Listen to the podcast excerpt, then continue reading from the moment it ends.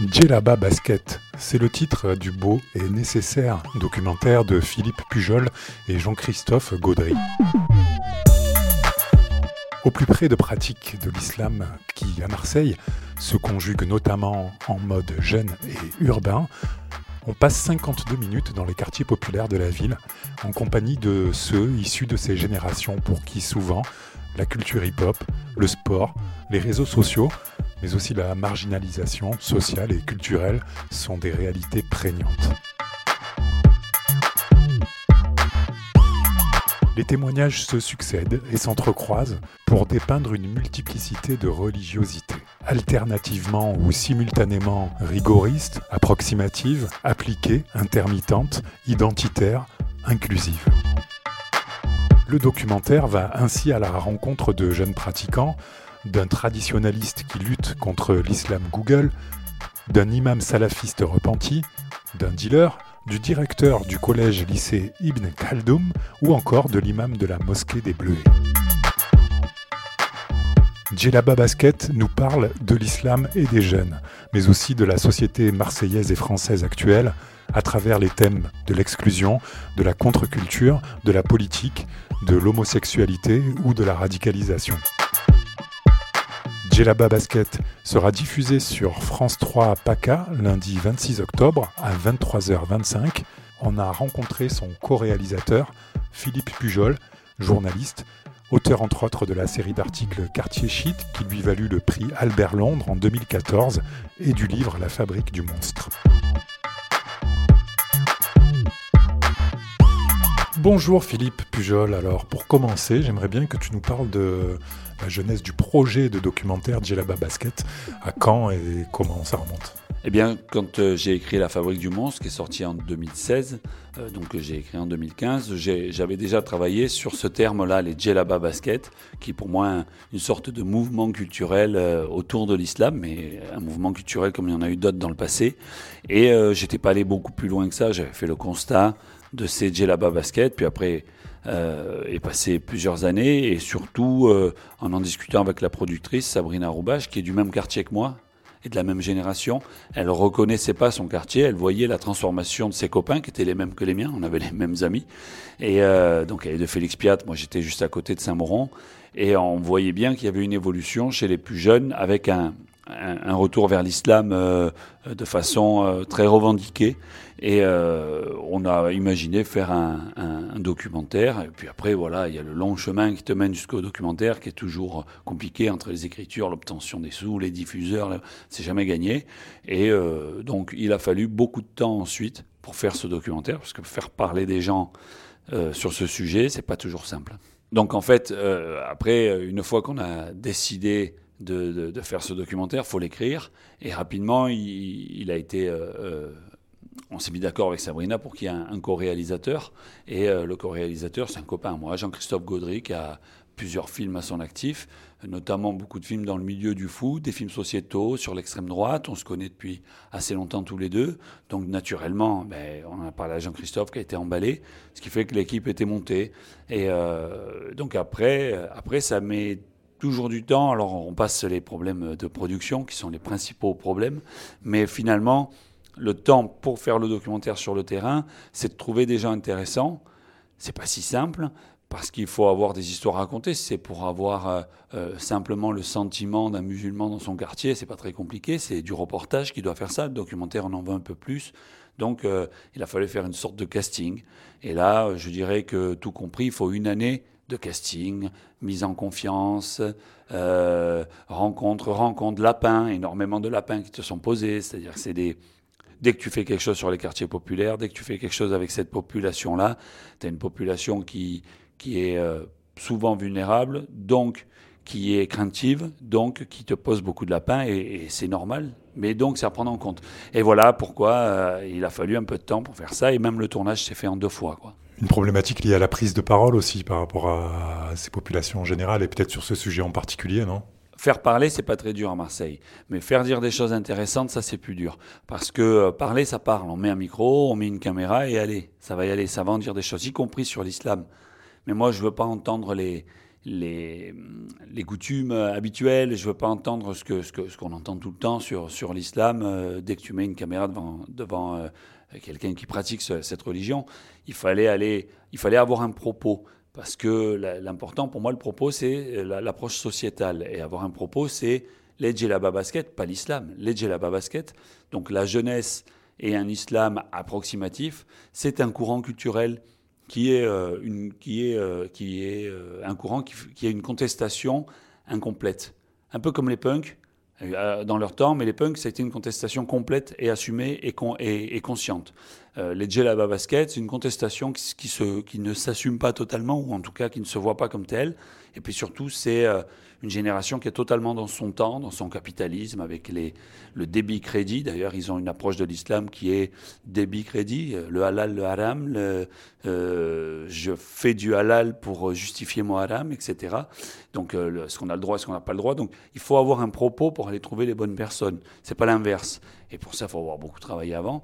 Et ensuite, il faut réussir à convaincre. Quand Nassourdine, euh, qui est pourtant un personnage semi-public, un peu connu, raconte ses années de, salafiste, personne ne savait qu'il avait été salafiste. Et il faut réussir à gagner sa confiance. Voilà.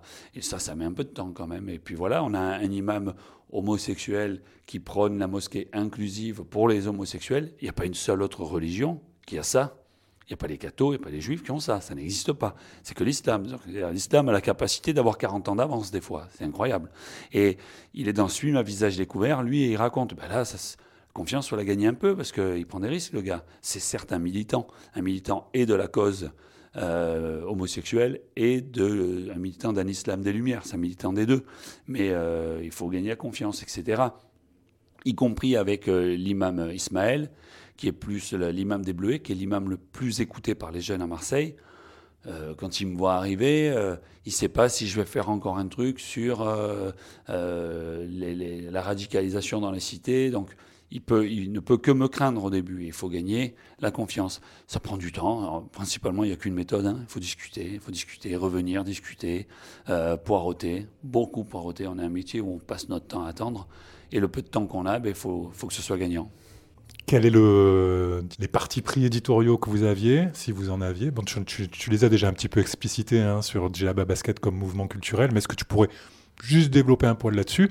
Et aussi sur comment est-ce que vous avez peut-être euh, ou pas, hein, dû euh, les modifier un petit peu, ces partis pris éditoriaux, s'il te plaît Bon, déjà, comme c'était Djellaba Basket, c'est la jeunesse et l'islam. Donc il fallait avoir principalement que des, des, gens d'une génération qui était euh, euh, une génération de, de, Marseillais.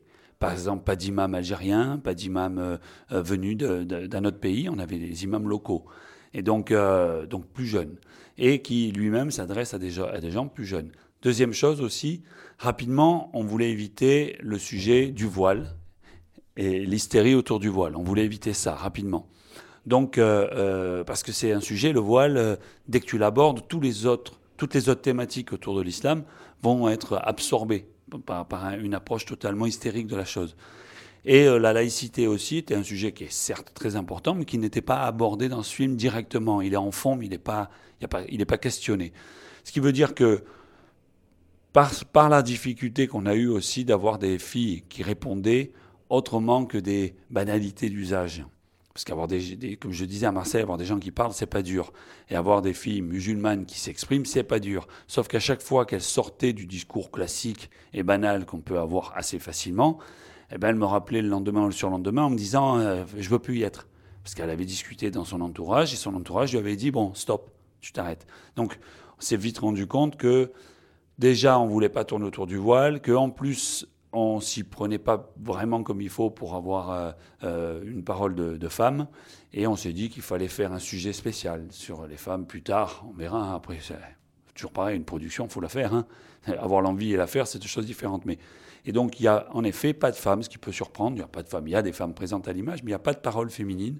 C'est une volonté pour éviter le voile, et c'est aussi euh, la, réalité du, terrain qui nous a rappeler que ben, c'était pas possible comme on s'y prenait. Donc on a décidé de, de, remettre ça plus tard, mais à remettre ça euh, précisément avec un focus sur cette problématique-là. Je vais dire là, c'est jeunesse et islam, j'ai la basket. J'ai pas encore le titre, mais on peut dire féminisme et islam pour le prochain.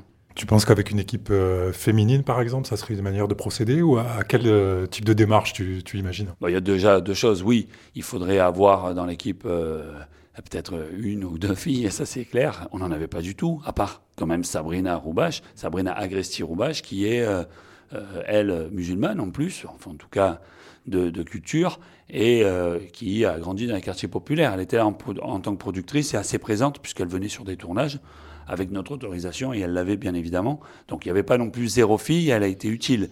Mais euh, euh, pour aborder cette question-là, il faut surtout avoir une confiance de ces euh, femmes-là. Et la confiance, je pense qu'on peut la gagner grâce à ce premier film. Et en plus, au-delà de l'équipe, moi je suis persuadé que même sans une équipe féminine, on peut y arriver. Mais autant avoir une équipe féminine, c'est pas ça le problème. Je pense qu'on peut y arriver. Mais le problème, c'était en abordant ça avec le titre Djellaba Basket, Jeunesse et Islam, mouvement contestataire, le propos était tel qu'il euh, pouvait prêter à confusion et il pouvait faire peur. Il faut aborder ça sous un autre angle en fait. Donc un autre propos. À chaque film son propos.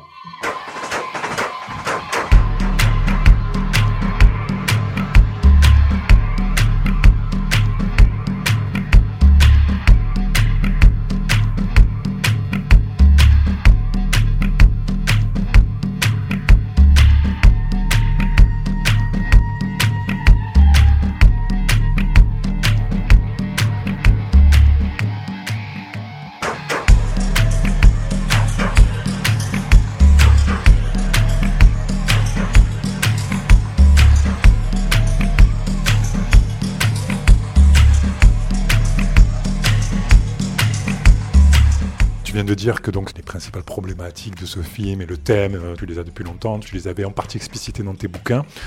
Euh, ceci dit, qu'est-ce que tu as appris de plus marquant en le faisant? Beaucoup de choses. Déjà, euh, tout simplement la, diversité de, de, la pratique de l'islam, la diversité des musulmans. Alors j'ai eu le malheur de dire la diversité de l'islam, on m'a dit il n'y a qu'un islam, bon d'accord, parce que moi je ne suis pas un spécialiste de l'islam, toujours pas, hein, je ne veux pas faire semblant de l'être. Par contre la diversité des musulmans et la diversité des pratiques, la diversité des philosophies et des approches, elle est, immense. Elle va d'un traditionnalisme euh, très sclérosé à, euh, comme je disais avec l'imam homosexuel, euh, une, une, sorte de progressisme que les autres religions n'ont pas du tout atteint. Donc on a un spectre très très large. Après, deuxième chose que j'avais senti mais pas mesuré comme ça, c'est à quel point l'islam, au-delà d'être une quête d'identité pour les jeunes, c'est devenu même euh, un quotidien social. Je ne parle pas de la religion, je m'en mêle pas de ça. C'est un quotidien social, c'est-à-dire euh, structurant d'un point de vue social. Et ça, je pense maintenant avoir compris pourquoi. Ben, le centre social, les hum, structures sociales sont pour ces jeunes-là des structures de l'échec. Tu, passes par un centre social, tu passes par une structure d'insertion de, sociale, ça veut dire que tu es un loser. Alors que passer par la mosquée, c'est quelque chose qui va, en tout cas dans le discours, qui va te, permettre d'aller de l'avant, d'être dans la, ben, de te grandir.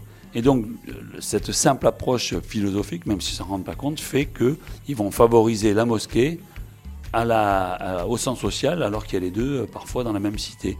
Et euh, comme les mosquées ben, se mettent au goût du jour, eh bien, il y, a, cet apport-là. Alors pour moi, ce n'est pas un problème. Je ne suis pas en train de dire que c'est un souci, pas du tout. Par contre, il y a un souci qui n'a pas de rapport avec l'islam directement, qui est la baisse effrayante du niveau culturel dans les quartiers populaires. Ceux qui sont bons, qui étaient bons par le passé, sont toujours bons. On a même les bons sont encore meilleurs qu'avant. On a une petite, que, je dirais, classe moyenne aussi qui est toujours là. Par contre, ceux qui sont d'un niveau culturel très bas, pour des raisons structurelles, hein, pas personnelles, sont encore plus bas qu'il y a 5-10 ans. Et ça, c'est effrayant, puisque ça fait des gens qui sont dans une ignorance et dans une incapacité d'expliquer de, ce qu'ils ressentent et ce qu'ils sont, tels que s'ils tombent dans de mauvaises mains, et ça peut arriver, eh bien on en fait ce qu'on en veut. Marseille, c'est pas le problème majeur aujourd'hui. Il n'y a pas une radicalisation inquiétante, pas du tout. Il y a par contre euh, un côté traditionnaliste qui, parfois prend la main. Ça, moi, pour moi, il faut faire un peu attention, parce que le traditionnalisme, c'est aussi le terreau à une future radicalisation. En tout cas, peut-être pas par les mêmes personnes, mais ça justifie une radicalisation. Donc, euh, il n'y a pas un travail à faire sur la religion, il y a un travail à faire sur le terreau, donc il y a un travail à faire tout simplement sur l'éducation.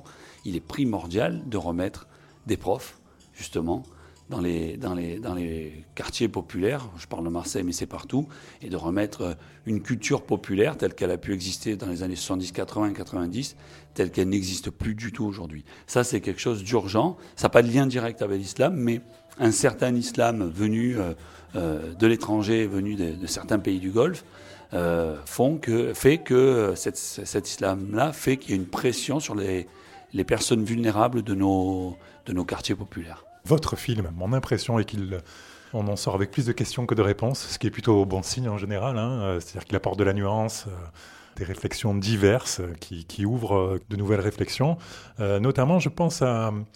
Il y, a quand même un, point de vue sur la radicalisation, comme on dit, que vous n'oblitérez pas, mais sur laquelle vous proposez un point de vue qui n'est pas univoque, et notamment en, disant que ce phénomène est un phénomène culturel. Ça me fait penser à un, sociologue qui euh, disait que certaines de, ces jeunes filles qu'on peut voir portant le hijab, il comparait ça à d'autres jeunes filles qui peuvent être dans le mouvement gothique, par exemple, c'est-à-dire plus à une forme de recherche d'identité dans un cadre social euh, donné avec lequel elles interagissent et à l'intérieur duquel elles se construisent avec les outils qui sont à leur disposition, plus qu'un phénomène en soi de radicalisation à proprement parler en fait. Hein. Alors ça c'est par exemple la thèse d'Olivier Roy, le sociologue. Alors est-ce que c'est de lui dont vous voulez parler? Je ne sais pas, mais lui c'est sa thèse-là. Euh, pour moi, il n'y a, y a, y a, y a, pas une vérité. C'est-à-dire qu'il c'est plus complexe que ça. Olivier Roy, moi je suis de ce courant-là, qui dit qu'on se radicalise dans euh, le mouvement qui est, euh, qui est disponible. Bah, à l'époque, c'était les punks, c'était les punks. Aujourd'hui, ça peut être les djellaba basket. On peut aller vers une radicalisation par là. Ok, c'est vrai que l'islam est la structure culturelle disponible dans ces quartiers populaires pour aller vers une radicalisation, mais aussi bien pour aller vers euh, une, euh, une émancipation, hein, tout autant. Hein.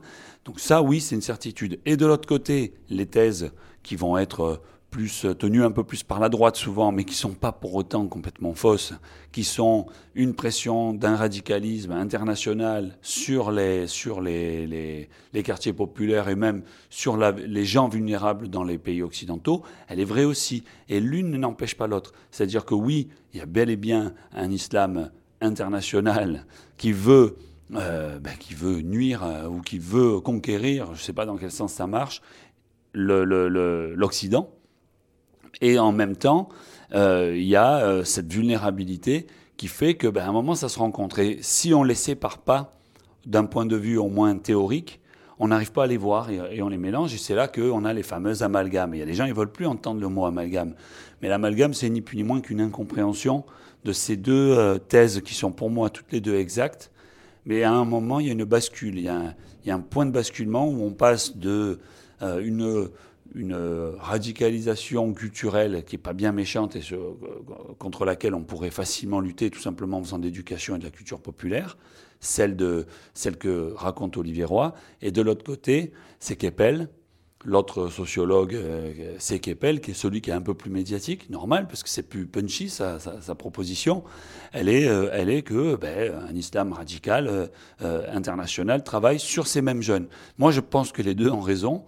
Et ensuite, je pense que la, solution, pour moi, outre l'approche euh, policière qui est nécessaire, qui de toute façon est déjà en marche, euh, l'approche euh, du renseignement, ok, il faut continuer, peut-être qu'il faut travailler un peu plus sur les mosquées radicales quand il y en a, il faut peut-être virer les, imams qui, sont, qui sont problématiques, ok, bon allez, moi j'ai pas vraiment d'avis là-dessus, parce que je suis pas sûr qu'il y en ait tant que ça. Par contre, on peut avoir une action sociétale et sociale sur cette structure, sur ces territoires qui fabriquent des, des, des qui soit partent d'un côté un peu plus cool, euh, c'est-à-dire ça peut devenir des musiciens, des danseurs, ça peut devenir un mouvement culturel, mais ça peut tout aussi bien euh, partir dans une mauvaise direction en fonction d'une rencontre, en fonction d'une vulnérabilité. Et ce travail sur les quartiers populaires, aussi pour les questions de drogue, aussi pour d'autres questions, font qu'il est urgent et nécessaire. Et pour moi, l'approche n'est pas seulement économique, sociale, elle est avant tout éducative et culturelle. Marseille, on a des écoles dégueulasses Et au niveau de la culture euh, populaire, ça s'est effondré. Les, les, rares quartiers où il y a eu des radicalisations, c'est le troisième arrondissement, le quartier le plus touché. C'est pas pour rien.